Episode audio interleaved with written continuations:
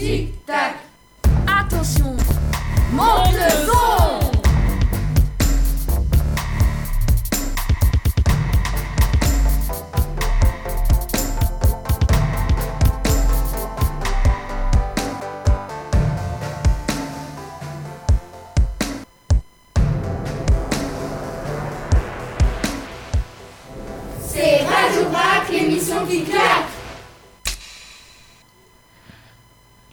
À tous les auditeurs de Radio Boomerang 89.7 FM.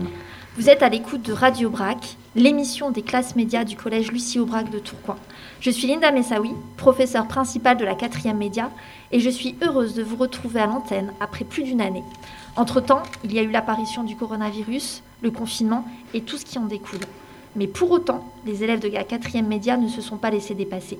Ils ont donc décidé de vous présenter une émission spéciale, pleine de bonne humeur et de belles perspectives pour cette année 2021, qui, nous l'espérons, marquera un tournant dans nos vies.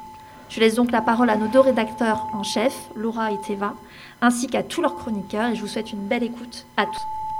Merci Madame Messaoui. Bonjour à toutes et à tous. Bienvenue sur les ondes de Radio Brac. Aujourd'hui, nous allons vous présenter. Et Laura, malheureusement, nous ne pouvons pas diffuser cette émission. On vient de recevoir un courrier de l'ARS. Toute notre émission tombe à l'eau. Pourquoi? À ce qu'il paraît, il y a des traces de corona qui ont été trouvées sur un livre du 5C, il y a une semaine? T'inquiète pas, il y a des scientifiques qui affirment que ce satané virus ne survit que 30 minutes sur un objet. On peut donc faire l'émission sans souci. Oui, tu as raison, oublions ce corona. Cette émission va servir à redonner le moral aux gens, à les rebooster et à leur donner de la positivité. Quoi? Positivité? Positivité au Covid? Mais non, détends-toi. Quand je parle de positivité, je parle de joie de vivre et de sourire. On va parler d'un max de bonnes nouvelles. Oui, et on parlera que de ça. On a un super programme. On parlera de culture, parce qu'on est grave en manque. On parlera de bonnes actions avec la belle action Enfance et Vie. On parlera aussi de musique et de jazz et de reggae. Super, on parlera aussi de gastronomie. Et on parlera d'humour. On la commence cette émission Justement, Kélia et Mariam sont là avec Madame Catherine Sénéchal de l'association Enfance et Vie, accompagnée de Madame Dominique Fèvre, professeure d'histoire géo dans notre collège. À vous, Mariam et Kélia. Bonjour à tous, Mariam et moi, nous nous sommes intéressés à l'action menée par une chouette asso qui s'appelle Enfance et. Tu expliques à nos auditeurs, Mariam? Enfance et est une association qui permet à des enfants du monde entier de soigner dans de bonnes conditions en France.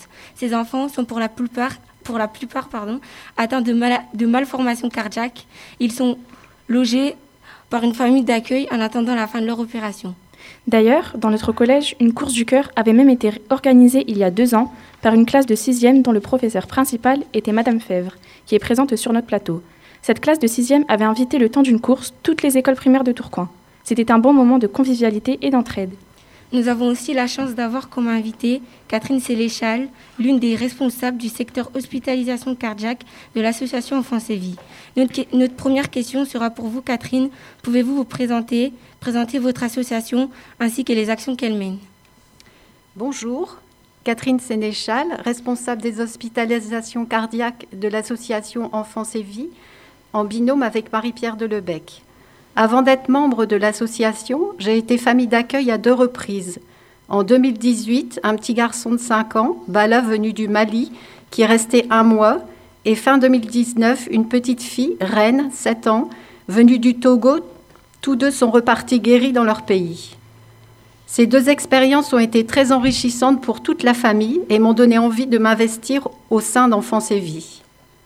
Enfance et est une association régionale du Nord-Pas-de-Calais qui se bat depuis 1979 pour la défense de l'enfance malheureuse. À l'étranger, nos actions sont ciblées vers les enfants et essentiellement dans les écoles que nous aidons financièrement de façon régulière ou par des aides exceptionnelles, lutte contre la Covid, ou pour des constructions ou des agrandissements. Les écoles sont situées en Éthiopie, au Sénégal, Congo-Brazzaville, République démocratique du Congo, Madagascar et Haïti. Nos autres actions à l'étranger ciblent l'amélioration de l'environnement de l'enfant. Par exemple, au Pérou, dans un bidonville de la banlieue de Lima, il y a eu un aménagement de terrain de jeux et de jardins potagers qui ont été financés par l'association. En France, on procède à l'envoi de colis de vêtements, matériel médical, de fournitures scolaires vers des dispensaires, des paroisses, des écoles d'une dizaine de pays africains. Plus de 5 tonnes ont été envoyées en 2019-2020, et ceci malgré le confinement. Les hospitalisations cardiaques, en partenariat avec l'équipe pédiatrique de l'Institut Cœur-Poumon du CHRU de Lille, d'Aviation sans frontières et des familles d'accueil de la métropole lilloise. Cette année, deux Tourquenoises, Valérie Lecoutre et Mélanie Walgrave, sont nommées dans la catégorie Solidarité humanitaire des plus du bénévolat 2021, organisée par la MDA de Tourcoing. Elles font partie des familles d'accueil. Est-ce que vous pourriez nous expliquer comment sont choisies les familles d'accueil? Quel est leur rôle? En général, ce sont les familles d'accueil qui viennent à nous. Elles ont entendu parler de ces enfants qui viennent se faire opérer et qui ont besoin d'être entourés. Ce sont des familles de substitution. Elles vont chercher l'enfant à l'aéroport de Roissy, l'emmènent chez eux. Elles assurent tous les, tous les rendez-vous médicaux qui ont lieu avant l'intervention et en particulier un bilan d'une journée. Quand l'enfant est opéré, elle passe du temps à l'hôpital avec lui. Puis pour sa convalescence, il retourne dans la famille où il est très choyé. Il y a des contrôles médicaux à faire après l'opération et quand le chirurgien est OK pour le retour au pays, l'association organise son retour et la famille raccompagne l'enfant à Roissy pour rentrer chez lui. L'accueil de Mohamed par Mélanie et Valérie l'année dernière a été particulièrement long. Tout d'abord parce que l'opération s'est avérée compliquée et une fois guéri, il y avait cette pandémie qui a bloqué les aéroports et il a fallu attendre cinq mois avant que Mohamed puisse reprendre un avion pour rentrer en Mauritanie. C'est une famille très méritante. Quand les enfants repartent dans leur pays d'origine, est-ce qu'ils restent en contact avec leur famille d'accueil? Certaines familles d'accueil restent en, lien avec l'enfant. Cela dépend de certains facteurs. Quand les enfants ne parlent pas français, il est compliqué de garder un lien. Il faut aussi que la famille ait de quoi communiquer, téléphone ou Internet, ce qui n'est pas toujours le cas. En ce qui me concerne, je n'ai plus de nouvelles de Bala qui était venu du Mali et qui ne parlait pas français. Par contre, Rennes et sa famille nous appellent régulièrement du Togo et ils sont très reconnaissants de ce que l'association a fait pour sauver leur fille. Avec la crise sanitaire liée au coronavirus qui rend difficile la prise en charge des enfants malades, comment se poursuit l'action Enfance et Vie Toutes les activités ont été mises en veille puisque nous n'avons pas pu organiser les marchés de Noël, les repas, les petits spectacles, concerts et autres. Nous avons également deux vestiaires qui assurent la vente de vêtements et qui sont également restés fermés. En 2020, nous n'avons pu accueillir qu'un enfant. La reprise se fait tout doucement. Deux Guinéens sont arrivés le 9 février et un troisième arrivera le 23. Nous allons d'ailleurs fêter la venue du 200e enfant. Cela fait 35 ans que nous, accueillons les enfants. Comment peut-on venir en aide à Enfance et Vie en tant que jeune collégien vous pouvez parler de l'association.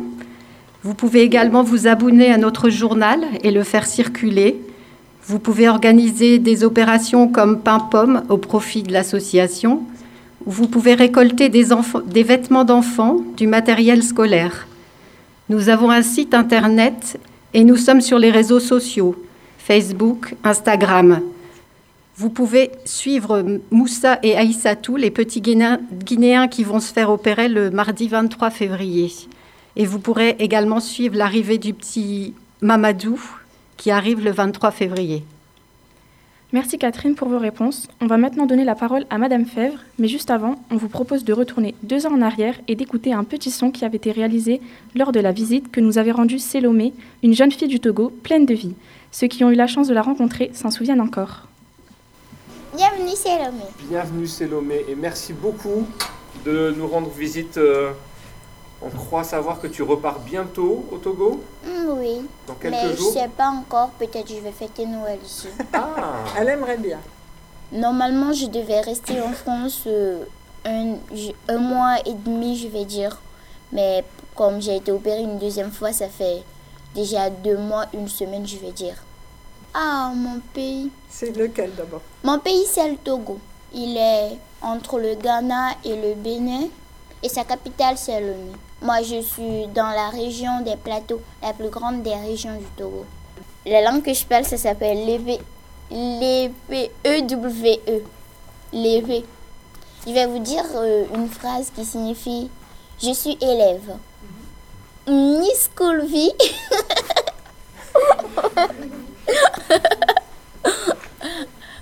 ni vie. La danse, c'est un truc que j'adore. Les chants, oui, je m'intéresse. Bon, pour danser, comme je suis habituée, je ne suis pas tellement habituée à avoir des danses. Alors, pour danser, j'écoute plusieurs fois. J'ai l'habitude d'écouter les chansons avec lesquelles je vais danser. J'écoute chaque temps. J'écoute, j'écoute et j'écoute. Et quand je connais le son, j'essaie moi-même de faire ma propre chorégraphie à moi. Avec le son que je connais et en écoutant, j'essaie moi-même de faire ma propre chorégraphie. Comme moi, j'ai un trou entre l'oreillette gauche et je sais plus, mais je sais que j'ai un trou au milieu qui devait être, qui devait être rétabli avec, euh, avec mon âge, mais ça n'a pas été rétabli. Alors, euh, chez moi, quand je souffrais, je faisais des crises régulières qui sont fréquentes. Et alors, euh, on avait fait des échographies que j'ai raconté, j'ai rencontré une autre association qui s'appelait Terre des Hommes. Et ils nous ont, on a fait le parcours avec Terre des Hommes pour venir en France et continuer avec l'association Enfance et. Alors, quand j'étais opérée par cathétisme, c'était, j'étais pas opérée à cœur ouvert. On allait passer euh, la prothèse, on devait passer jusqu'au niveau du trou pour boucher. Par où ils passent Ils sont par là, par ce côté pour aller jusqu'au niveau du cœur. Mais Les artères euh, oui, dans les artères. Alors, quand, quand on a mis la prothèse, c'était, on n'avait pas, on a bien mis, mais c'était penché sur un côté qui était très fragile. Alors, ça a donc été bougé. Et j'ai donc été opérée une, une deuxième fois à cœur ouvert. Alors, j'ai une cicatrice qui donne, euh, comme ça a été ouvert, j'ai une cicatrice maintenant. Mais avant, je n'avais pas. Mais c'était pas grave. Oui? La première, non, mais la deuxième, ça faisait très mal, mais je suis courageuse. Bonjour Madame Fèvre. Vous vous souvenez de cette rencontre? Qu'est-ce que cela vous fait de entendre cette petite voix pleine d'espoir et de courage? Bonjour, bonjour à tous. C'est un très joli souvenir. Je me souviens d'ailleurs maintenant qu'on avait dansé avec Salomé à la fin de, de, de son entretien. C'était c'était vraiment fantastique. C'était une jeune fille pleine d'énergie, pleine de rêves, pleine d'espoir. Et euh, espoir grâce à Enfance et Vie d'ailleurs. Pourriez-vous nous dire d'où est venue cette idée à votre, à votre sixième de l'époque de participer à cette course du cœur? L'idée, en fait, était venue un ou deux ans plus tôt. C'était un- à la base un projet de géographie euh, avec euh, Madame Julien, ma, ma collègue d'histoire-géographie au collège. Nous cherchions une façon originale de faire de la géographie. Nous avons découvert que les courses à la voile pouvaient être un très bon support. Ça paraît loin, hein, mais il se trouve qu'un bateau, depuis 2012, est porteur d'un projet assez similaire à Enfance et Vie. C'est le bateau Initiative Cœur, qui profite des courses pour récolter de l'argent au profit de l'association Mécénat Chirurgie Cardiaque. Et en fait, la première année, euh, une classe de sixième avait vendu des cartes de vœux au profit de cette association. L'année suivante, on a cherché une autre idée avec Madame Julien. On a voulu organiser une course du cœur avec des élèves de sixième. Certains d'entre vous y ont participé du reste. On a profité du cross du collège, du collège et des écoles pour récolter les fonds. L'idée de la course du cœur, peut-être, euh, on peut peut-être le rappeler, hein, chaque enfant qui a la chance de pouvoir courir donne un euro pour aider d'autres enfants qui n'ont pas cette chance, et euh, parce que leur cœur est malade. Et ça avait été un très bon moment. Pourquoi vos élèves avaient-ils choisi cet assaut et pas une autre? Alors, en fait, euh, on a rencontré Enfance et Vie euh, grâce à Monsieur Assement. Nous avions demandé à Monsieur Assement et au magazine, euh, au webzine du collège YOLO de nous faire un petit clip pour annoncer la course. Et euh, c'est lui qui nous a présenté Enfance et Vie. Et nous avions là euh, l'occasion de la possibilité de rencontrer un enfant, ça a été Salomé, et de rencontrer les acteurs de cette association. Certaines familles du collège étaient-ils familles d'accueil? Oui, alors une élève a été particulièrement touchée lors de sa rencontre avec Salomé. Elle en a parlé avec sa maman et elles se sont proposées pour être famille d'accueil, mais euh, je pense que la crise du Covid a dû euh, arrêter euh, ou repousser en tout cas ce projet. Dites-nous une bonne nouvelle. Seriez-vous prête à organiser de nouveau une telle course au collège en, en partenariat avec Enfance et Vie et Catherine Sénéchal? Avec grand plaisir, avec grand plaisir. Euh, J'espère que cette année, au mois d'octobre, on sera sorti de ce Covid et qu'on pourra faire une belle course du cœur. Vous serez encore là, hein, vous serez en troisième et vous viendrez nous aider à l'organiser, j'espère bien. Merci. Merci Mariam et Kélia pour cette première chronique. Et merci surtout à Madame Sénéchal et Madame Fèvre qui sont venues nous mettre du baume au cœur.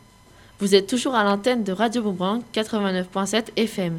Et on poursuit encore avec un max de bonnes nouvelles. On a piqué l'idée à un journaliste de France Info, Michel Montpoté. Il présente une chronique qui s'appelle QDBN, ce qui veut dire que des bonnes nouvelles. Il a voulu battre un record en représentant 27 bonnes nouvelles au sein du même journal télévisé. Béatrice, Amina, Marine et Timothée ont essayé d'égaler ce record. Accrochez-vous. Bonne nouvelle 2020. L'Égypte a enfin mis fin aux promenades à dos d'animaux. Le pangolin a été retiré de la médecine traditionnelle chinoise. Le nombre de femmes PDG n'a jamais été aussi élevé. Il est à 8%. La situation évolue dans le bon sens. Le braconnage des rhinocéros a fortement diminué. Les trains sont gratuits au Royaume-Uni pour les femmes fuyant les violences conjugales. L'Inde instaure l'égalité homme-femme dans l'armée. En Roumanie, les forces de l'ordre ont le droit d'entrer dans une propriété privée si un animal est en danger. Les footballeuses brésiliennes vont gagner le même salaire que les hommes. Des musées ont mis à disposition leurs collections en ligne. L'Allemagne a proposé un projet de loi pour sauver les insectes. L'édifice Notre-Dame de Paris est enfin sécurisé. Les judokas français ont remporté la médaille d'or aux championnats d'Europe. Au Chili, le gouvernement a accepté d'en finir avec la constitution adoptée à l'époque de la dictature. Chirnikik est le premier athlète porteur de trisomie 21 à terminer un Ironman. La jeunette, le guipard aérien et la hyène rayée ne sont plus en voie d'extinction. La production mondiale de viande est en baisse pour la deuxième année consécutive. La grotte de Lascaux a retrouvé une stabilité climatique. Les animaux sauvages dans les cirques itinérants vont bientôt être interdits. Kamala Harris est devenue la première femme vice-présidente aux États-Unis. Le prix Nobel de chimie a été attribué à un duo 100% féminin. Le Luxembourg a supprimé du marché le glyphosate. L'Argentine a légalisé l'avortement jusqu'à 14 semaines de grossesse. Une nouvelle aide financière pour les parents en situation de handicap. Aqualoud a fermé pour maltraitance animale. La durée du congé paternel a doublé. Oh, ça fait du bien entendre. Comme quoi, si on est prête, attention, il y en a des bonnes nouvelles. Autre chose qui va faire du bien à entendre, c'est la première chronique musicale. C'est Mathis qui nous la présente. Bonjour Mathis. Bonjour à tous. Moi, j'ai un super remède pour éviter de déprimer à cause de la crise sanitaire et de toutes les tristes infos que nous donnent les médias en ce moment. C'est tout simple. Installez-vous confortablement dans votre canapé, fermez les yeux et écoutez de la musique. Juste de la musique. Celle que vous aimez. C'est joyeux, vivant, ça vous donne envie de danser. Moi, la musique que j'aime, c'est le jazz. Je vous ai donc choisi un petit extrait. Écoutez ça. Je suis sûre que vous allez apprécier. Et il y en a plein d'autres. Le blues, la musique traditionnelle, le ragtime. Il suffit juste de prendre le temps de se poser et d'écouter.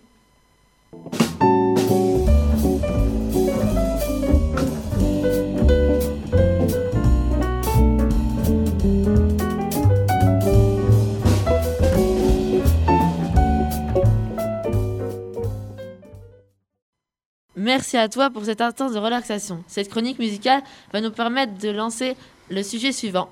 En effet, on va parler de culture. Pour nous présenter cette nouvelle chronique, on accueille Raphaël, Tom et Enzo sur notre plateau. Ils vont poser quelques, quelques questions à notre nouvelle invitée, Juliette Rigaud, qui travaille au sein du service culturel de la ville de Tourcoing. Je vous laisse la parole à tous les trois. Question culture. Il faut dire que l'année 2020 a été décevante. Il n'y a pas eu grand-chose de super intéressant, ni dans le sport, les sorties ciné. Pour moi qui adore le foot, heureusement qu'il y avait des matchs de Ligue 1. Code de neuf pour 2021. Arrête de déprimer Enzo, 2021 va marquer le retour de la culture, du sport, des spectacles, des expos, du cinéma, des concerts, des livres, des mangas, on va en avoir. La culture est toujours en vie, d'ailleurs, pour nous en convaincre, on va écouter une interview, celle d'une spécialiste. Tourcoing ne sera pas la capitale française de la culture en 2022, mais je crois que de nombreux événements s'y préparent. Pour nous en parler, Juliette Rigaud est là. Bonjour Madame Rigaud, merci d'avoir accepté notre invitation. Bonjour. Tout d'abord, pourriez-vous vous présenter? Vous travaillez pour le service de la culture de Tourcoing et vous êtes coordinatrice CLEA. Qu'est-ce que le CLEA et quelles sont vos missions? Alors oui, je travaille au sein de la direction du rayonnement culturel de la ville de Tourcoing et je suis particulièrement responsable d'un service qui met en œuvre des projets d'éducation artistique et culturelle. Alors il y a beaucoup beaucoup de mots là-dedans. Oui. Donc l'idée, c'est que dans notre service, on propose des actions à destination de tous les publics de la ville qui permettent à chacun de rencontrer des artistes et de se familiariser avec euh, des univers artistiques et de participer à différents projets. Dans ce cadre-là, effectivement, on a le dispositif qui s'appelle le CLEA.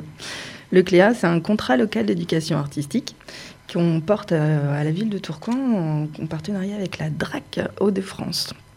Euh, ça nous permet en fait de recevoir sur la ville un artiste ou plusieurs artistes pendant des résidences. Donc c'est un, temps de présence sur le territoire qui est assez long, qui est d'environ 4 mois, et qui permet d'intervenir dans différents établissements euh, scolaires ou des centres sociaux MJC ou des associations, et de participer à des projets culturels avec les artistes. Une exposition autour du dessin de presse et de la bande dessinée devait ouvrir à la fin du mois. Il s'agit de l'expo Liberté dessinée. François Bouc et ses amis, pourrez-vous nous en dire plus au sujet de cette expo? Oui, c'est une expo qu'on espère vraiment pouvoir vous présenter euh, très prochainement. Elle, devrait ouvrir donc euh, maintenant début mars à l'Hospice d'Avray, à la Maison Folie Hospice d'Avray qui est dans le centre-ville de, de, Tourcoing. Donc on reçoit l'artiste François Bouc qui est auteur euh, de bande dessinée euh, qui va nous présenter euh, beaucoup, beaucoup de, ses dessins euh, qu'il a réalisés récemment et surtout toute une palette différente de, son œuvre, puisqu'il présente à la fois des bandes dessinées, des dessins de presse, des dessins d'audience et aussi des dessins de caricature qu'il réalise euh, quotidiennement. L'idée, c'est d'être vraiment euh, sur la thématique à la fois du dessin comme euh, un, style artistique qui est toujours présent aujourd'hui sous différentes facettes, et aussi de réaffirmer que à travers le dessin, c'est un moyen d'expression quotidien et facile d'accès qu'on offre à, tout à chacun.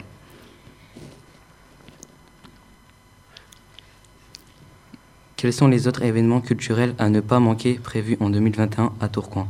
Et de façon plus large en dans la métropole lilloise alors on en aura beaucoup. Hein. En fait, euh, la culture, elle est toujours présente, même si nos structures, elles sont fermées, puisque euh, on est euh, présent dans les établissements scolaires, on est présent dans les centres sociaux. C'est juste qu'on s'est adapté à la crise sanitaire, comme tout le monde. Donc les événements, ils sont toujours là, et aujourd'hui, ils sont souvent dématérialisés et accessibles en ligne. Là, à la rentrée, donc euh, nous, au sein de la ville de Tourcoing, on présentera l'exposition autour de François Bouc. Euh, le musée des Beaux-Arts, euh, le MUBA Eugène Leroy sera aussi présent et ouvrira ses portes, on l'espère, prochainement.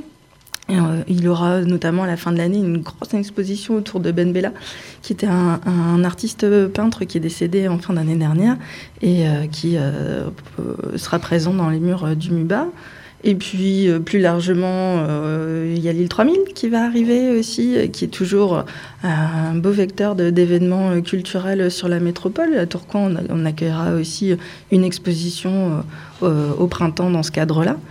On, on, participe aussi sur la ville de Tourcoing à Sérimania, qui est un festival de séries euh, qui est présent sur la métropole de Lille. Et donc, dans ce cadre-là, à Tourcoing, on reçoit une projection euh, au théâtre municipal. Et puis, il y a plein d'actions autour de la série qui sont proposées euh, dans les médiathèques. également même avec le conservatoire. Donc des événements, il y en a plein. Il y en aura au Frénois, il y en aura au Grand Mix, il y en a, il y en a encore aujourd'hui sous différentes formes. Voilà, tout ce qu'on attend, c'est de pouvoir ouvrir nos portes et d'accueillir le public. D'après vous, comment le, monde de la culture devrait se réinventer après cette crise sanitaire? Ah, je crois que le monde de la culture, il se réinvente de manière perpétuelle et qui sait jamais arrêter en fait, crise sanitaire ou pas. Je crois que c'est la force même euh, du milieu de la culture, c'est que en vérité, euh, il n'y aura pas besoin de se réinventer particulièrement parce qu'il y a eu le Covid, mais parce que les acteurs culturels, en fait, ça fait partie de leur ADN. C'est euh, ce qui fait que Aujourd'hui, on est toujours en capacité de présenter euh, des spectacles, même si euh, les théâtres sont fermés, parce que euh, il y a des dispositifs qui sont ouverts. Je pense notamment au Bateau-Feu à Dunkerque qui propose des spectacles en driving, donc projetés sur écran géant sur leur façade que vous pouvez regarder dans votre voiture. voilà, il y a plein de choses. Il y a des concerts qui se passent où chacun est dans sa bulle.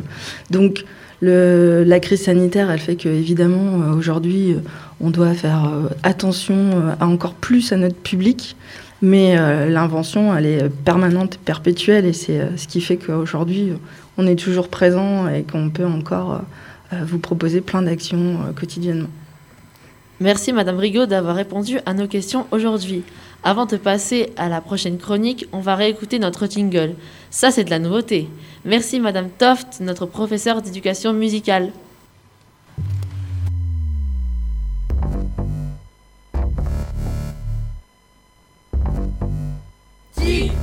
Tik tak.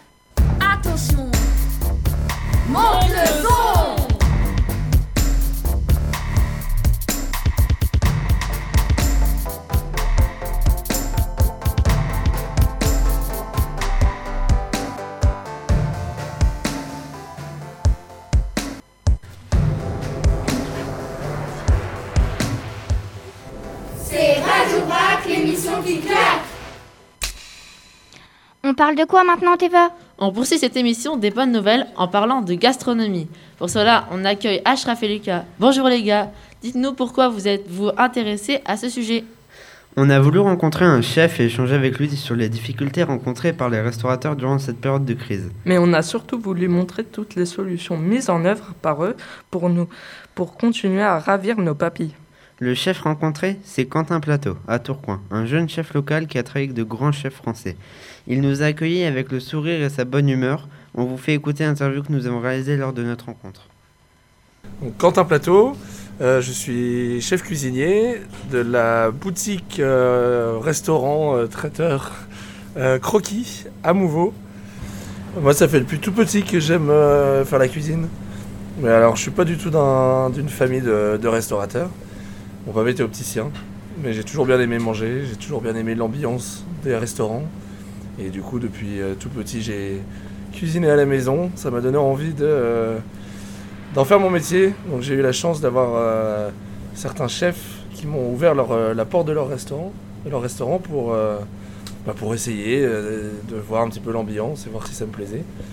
Et du coup, au fur et à mesure, bah, j'ai, j'y ai pris goût. Et du coup, j'ai, j'ai fait une école qui s'appelle l'Institut Paul Bocuse à Lyon.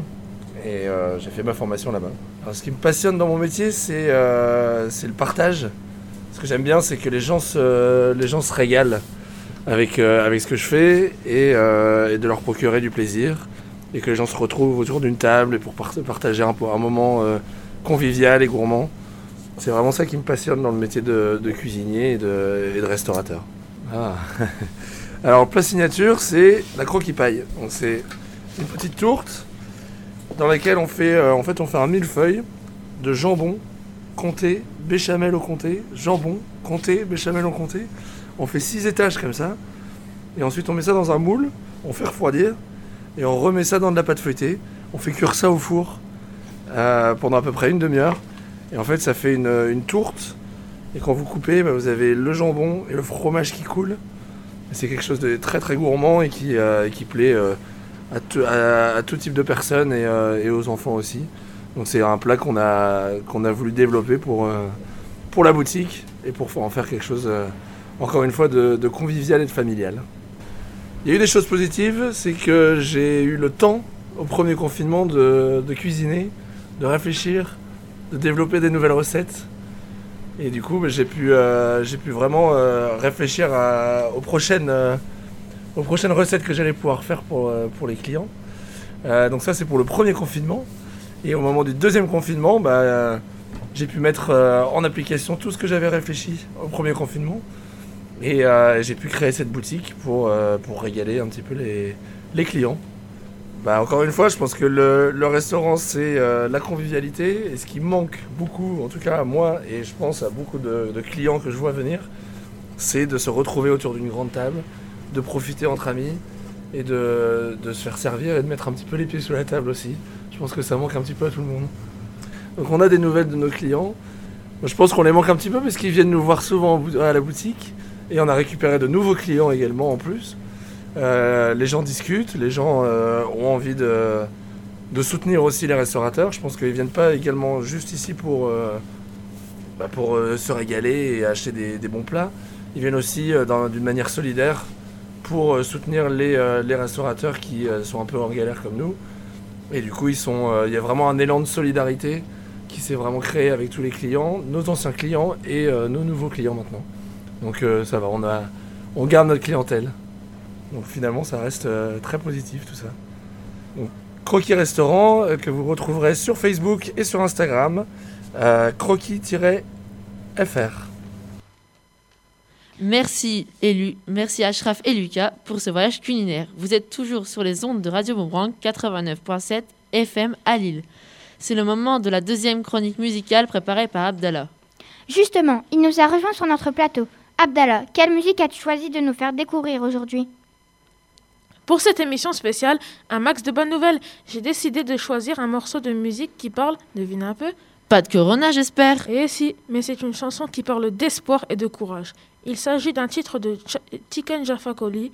C'est un chanteur de reggae, auteur, compositeur et interprète de la Côte d'Ivoire. Il est l'une des fiertés ivoiriennes qui a beaucoup de succès et qui est notamment fait un duo avec le chanteur Bernard Lavillier, qui est le chanteur préféré de Madame Essaoui.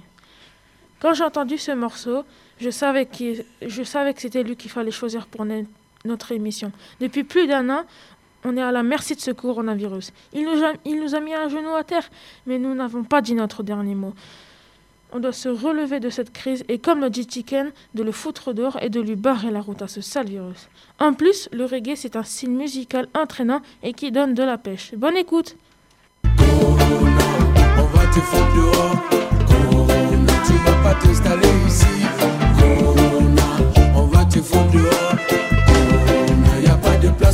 Ici. On va se laver les mains. C'est vrai qu'il est sympa ce titre, même si le Corona l'est pas du tout. Teva, on avait dit qu'on parlait plus de ça. C'est de l'humour, Laura.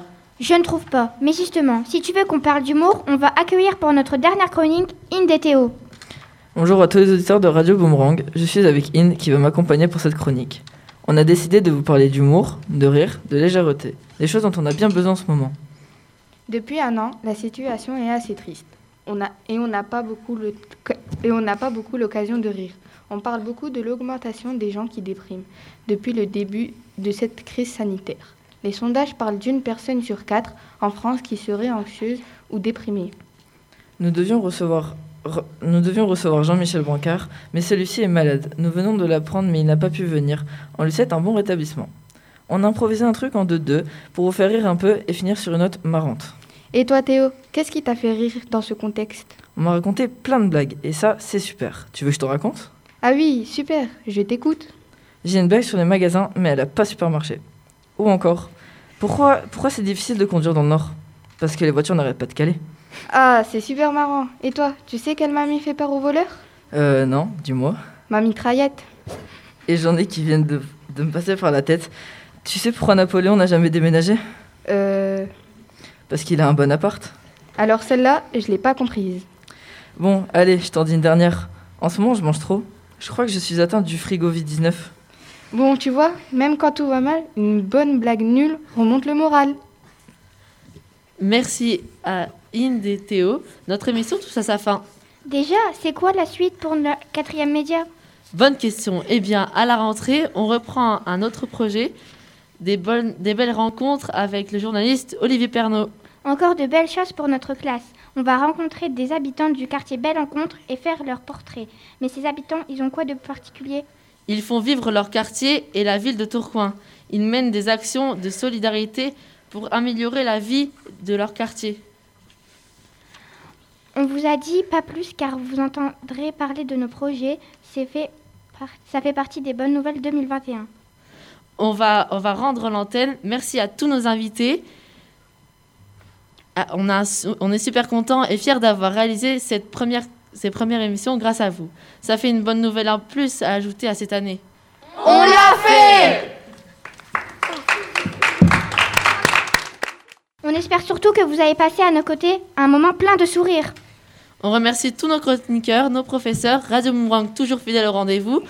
On vous dit à très vite. La prochaine émission sera en avril avec la troisième média de Monsieur Van Almer si le corona le permet. On avait dit qu'on parlait plus du corona. Tu as raison. D'ici là, portez-vous bien et souriez beaucoup.